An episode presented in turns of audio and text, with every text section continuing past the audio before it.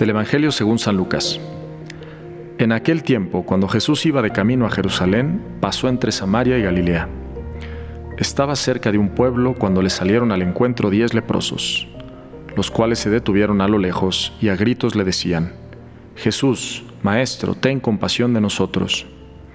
Al verlos, Jesús les dijo, Vayan a presentarse a los sacerdotes. Mientras iban de camino quedaron limpios de la lepra.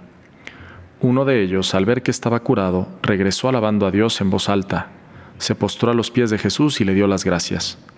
Ese era un samaritano. Entonces dijo Jesús, ¿no eran diez los que quedaron limpios? ¿Dónde están los otros nueve? No ha habido nadie fuera de este extranjero que volviera para dar gloria a Dios. Después le dijo al samaritano, levántate y vete, tu fe te ha salvado. Un saludo a todos, espero que quienes están escuchando este podcast se encuentren muy bien. Y pues este pasaje que escuchamos hoy eh, creo que nos da una clave muy importante de cómo crecer en el amor. Eh, a veces cuando me toca confesar, eh, le digo a las personas que es muy importante pedirle a Dios la gracia de crecer en el amor a Él, porque es evidente que cuando uno quiere a una persona, pues no la quieres lastimar. Cuando tú quieres a una persona, no la quieres ofender. Eh, pienso, no sé, pues si uno ama a su, a su novia o una novia ama a su novio, pues no le va a querer ser infiel, ¿verdad? Al contrario, uno va a querer tener detalles de amor con esa persona, o con un hijo, o con un padre, en fin. Y una de las formas en que nosotros podemos crecer en el amor a Dios es a través de la gratitud. Aquí en este pasaje vemos esta historia de los diez leprosos que salen al encuentro de Jesús, que le piden que los cure Jesús los cura, pues les dice, vayan, preséntense con los sacerdotes y de camino se curan, pero solamente uno de los diez regresa a darle las gracias a Jesús. Uno de los ejercicios de oración más importantes que, uno puede hacer es lo que le llaman el examen de conciencia. Y a mí me ayudó mucho a entender, quizás ya alguna vez lo he explicado en este podcast. Yo antes pensaba que el examen de conciencia era como una lista de pecados, ¿no? pero me ayudó mucho a entender que el examen de conciencia del que habla este gran santo San Ignacio de Loyola se refiere más bien a un examen de hacer conciencia de la acción de Dios en mi vida.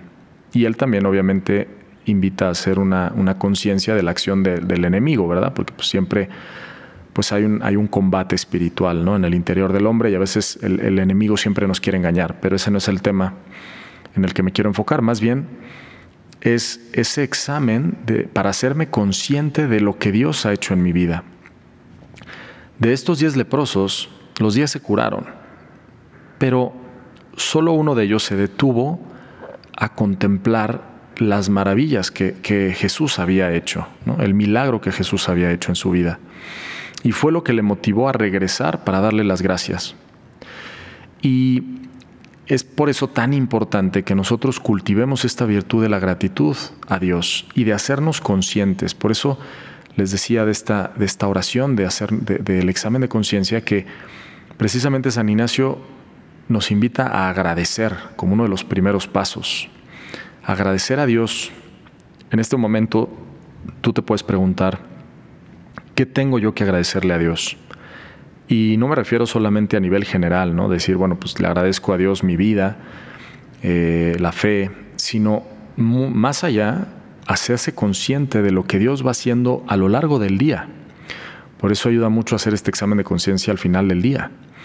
Porque cuanto más vamos siendo conscientes de lo que Dios ha hecho en nuestra vida, crece la gratitud, ¿no? O sea, uno se puede poner a pensar, bueno, ¿yo por qué quiero a mis papás o por qué quiero a mis amigos? Pues porque hemos compartido muchas cosas, porque he recibido muchas cosas de ellos, eh, porque me han hecho crecer, eh, me han dado su amor, en fin, hay tantas cosas que uno tiene que agradecer a esas personas que uno quiere. Y cuanto más nos vamos haciendo conscientes de lo que Dios hace en nuestra vida, pues más crecemos en el amor a Él. Entonces, esta, esta invitación de Jesús a ser agradecidos es muy importante para nosotros porque a veces podemos ir por la vida sin ser conscientes, sin ser conscientes de lo que Dios está haciendo. Eh, me contaron una anécdota ahora de unas personas que estaban ahí en, el, en, Acapulco cuando fue todo lo del huracán y que se iban a quedar en un lugar esa noche, pero por algún motivo eh, se movieron de, lugar y se fueron a, otra, a otro lugar a, pasar esa noche. El lugar donde estaban, si se hubieran quedado a dormir, quedó totalmente destruido y es muy probable que hubieran, pues probablemente alguien podría incluso haber fallecido ahí en ese lugar. Eh, en cambio, el lugar a donde se pasaron esa noche, pues logró sobrevivir, ¿no? Entonces estuvieron ahí encerrados en un baño, en fin. Yo creo que esta, como muchas historias, pues muchos sabrán de casos así.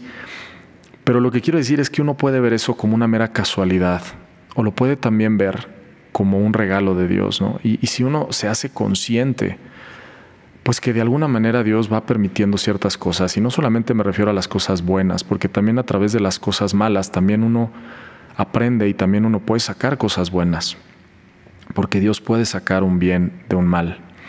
Entonces, aprender a agradecer lo bueno y también agradecer lo malo, incluso a pesar de que nos puede doler, nos puede costar, nos ayuda a vivir con esperanza y con y crecer en ese amor a Dios.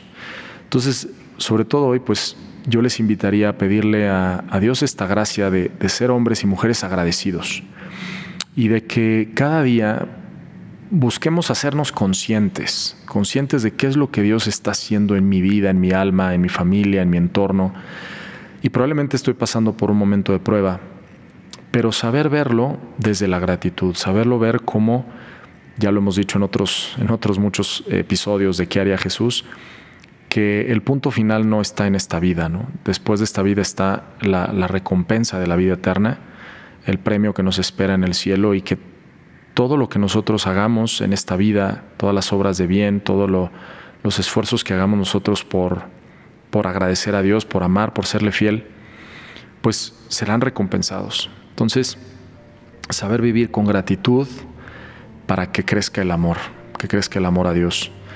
Eh, pues bueno, pidámosle esta gracia a Dios, que Dios los bendiga muchísimo, que tengan un excelente día. Yo soy el Padre Pablo Solís eh, y me puedes seguir en Pablo Solís LC en Instagram y te invito a compartir este podcast con otras personas para que muchos más puedan conocer y amar a Jesús. Que Dios te bendiga.